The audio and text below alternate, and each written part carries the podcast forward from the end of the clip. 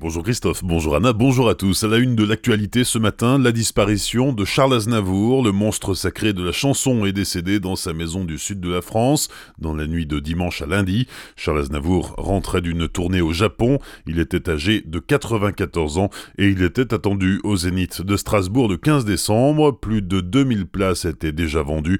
Par le passé, Charles Aznavour s'était déjà produit en Alsace à de nombreuses reprises, du Zénith au Rhénus en passant par la foire au vin de Colmar à six reprises la dernière fois, c'était en 2015, et parmi ses concerts les plus mémorables, celui de janvier 1995, avec l'Orchestre Philharmonique de Strasbourg et son duo avec Rostropovitch. Invasion de punaises de lit à la maison d'arrêt de Colmar, le problème est pris très au sérieux par l'administration pénitentiaire, d'autant que les premiers traitements n'ont pas été efficaces. Du coup, pour pouvoir employer des moyens plus radicaux, il faut évacuer une partie des détenus. 14 d'entre eux ont donc été transférés vers d'autres établissements pénitentiaires pénitentiaires en Alsace et au-delà, comme à Besançon ou Bar-le-Duc. Une cinquantaine d'autres détenus déménageront d'ici une dizaine de jours et tous les locataires de la maison d'arrêt de Colmar devraient avoir retrouvé leurs cellules début novembre. Autre chantier à Colmar, celui du parking de la Montagne Verte. Les travaux ont débuté hier. Le projet prévoit quelques 700 places en souterrain. Il doit être inauguré dans un an, en novembre 2019. En surface, 150 arbres vont être plantés pour redonner de l'ombre au futur boulodrome qui va être construit. L'actuel parking est donc fermé, cela représente tout de même 300 places de stationnement en moins. La solution de repli la plus proche, c'est le parking Saint-Josse, et ensuite le parking Garblélé qui propose 800 places. Accident de la route hier en fin d'après-midi sur la 35 à hauteur de Colmar, quatre voitures sont impliquées, deux femmes de 54 et 68 ans ont été légèrement blessées.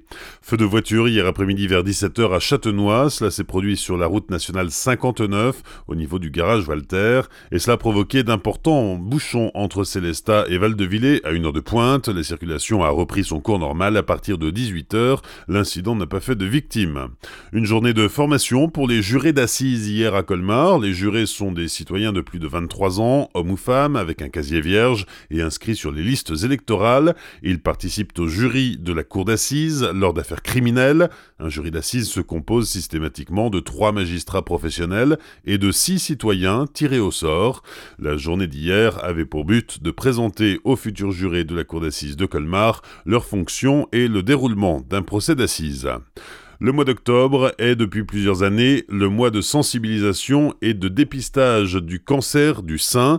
L'Agence régionale de santé Grand Est rappelle que dans la région, 51% des femmes de 50 à 74 ans participent au dépistage organisé, mais l'ARS vise un taux de 70% et rappelle que si le cancer du sein est détecté tôt, la guérison peut être obtenue dans plus de 9 cas sur 10. Le dépistage est proposé et pris en charge à 100% par la sécurité sociale pour les femmes de 50 à 74 ans sans antécédents particuliers.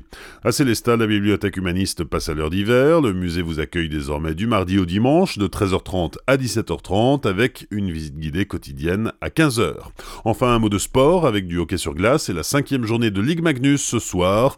L'étoile noire de Strasbourg se déplace à Gap pour affronter les Rapaces et les Scorpions de Mulhouse reçoivent les Dragons de Rouen. Ces deux rencontres débutent à 20h. Bonne matinée et belle journée sur Azure FM. Voici la météo.